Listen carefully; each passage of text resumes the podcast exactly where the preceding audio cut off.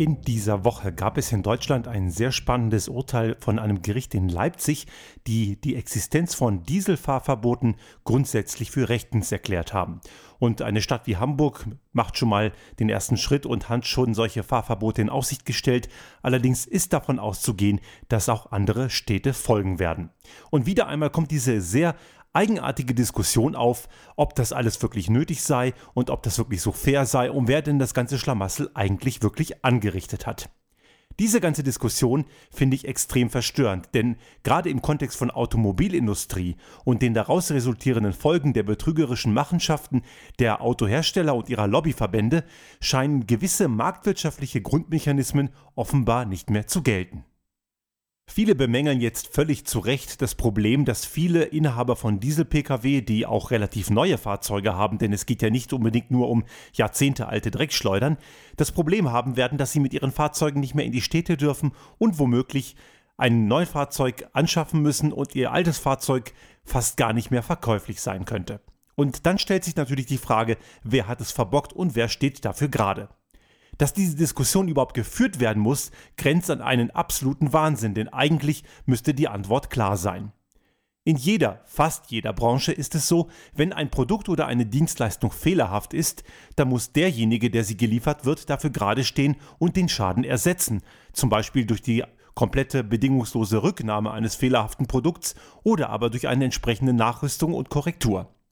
Im Fall der Autoindustrie scheinen diese wirklich normalen und banalen Regeln nicht mehr zu gelten. Stattdessen versucht sich die Autolobby mit irgendwelchen völlig sinnbefreiten und nutzlosen Softwarelösungen um die Ecke zu stehlen und auf der anderen Seite werden dann weiterhin die Nutzer im Regen stehen gelassen, denn wir wissen alle, dass diese Softwarelösungen nicht zu den gewünschten Effekten führen werden.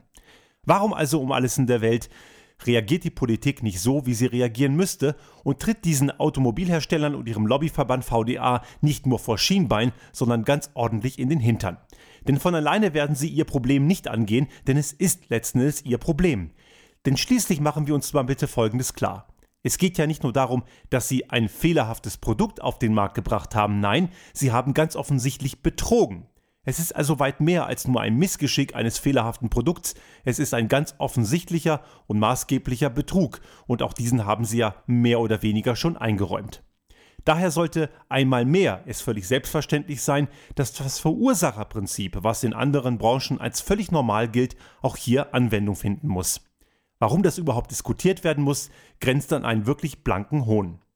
Es darf auf keinen Fall passieren, dass der Endkunde, der Nutzer, am Ende die Zeche zahlt.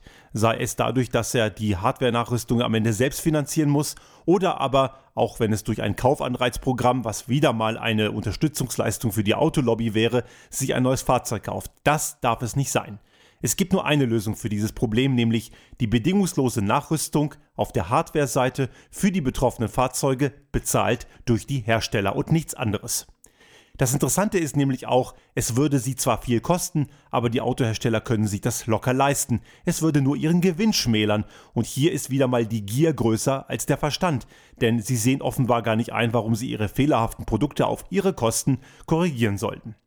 Was ebenfalls nicht sein kann, ist, dass der Staat, also der Steuerzahler, dafür einspringt. Denn auch hier würden wieder Verpflichtungen, die die Verursacher zu tragen haben, auf die Allgemeinheit abgewälzt. Bei all dem, was wir in Deutschland gerade sehr gut erleben können, ist es kein Wunder, dass viele Menschen den Glauben an Politik und auch an manche Teile der Wirtschaft verloren haben und auch weiterhin verlieren. Das ist Wasser auf die Mühlen derer, die immer nur von den Eliten und die da oben faseln und am Ende letzten Endes keine wirklichen Probleme lösen. Stattdessen suchen sie Schuldige und dummerweise nicht diejenigen, die es eigentlich sind. Denn diejenigen, die immer wieder gegen die Politik keilen und gegen die da oben und die Eliten, sind oft dann diejenigen, die sich dann wiederum ein Produkt aus Wolfsburg, München oder Stuttgart kaufen, also jener Hersteller, die sie letzten Endes über den Tisch gezogen haben und offenbar auch weiterhin über den Tisch ziehen wollen. Der Kunde ist hier, und das haben wir in unseren Podcast-Folgen immer wieder thematisiert, einmal mehr in der Pflicht. Allerdings sehe ich hier einmal mehr die Politik in der Pflicht. Denn die Politik muss eben hier eine klare Kante zeigen und das tun, was sie tun muss, nämlich die Bürger vor den dunklen und wirklich kriminellen Machenschaften der Autolobby und ihren Mitgliedern schützen.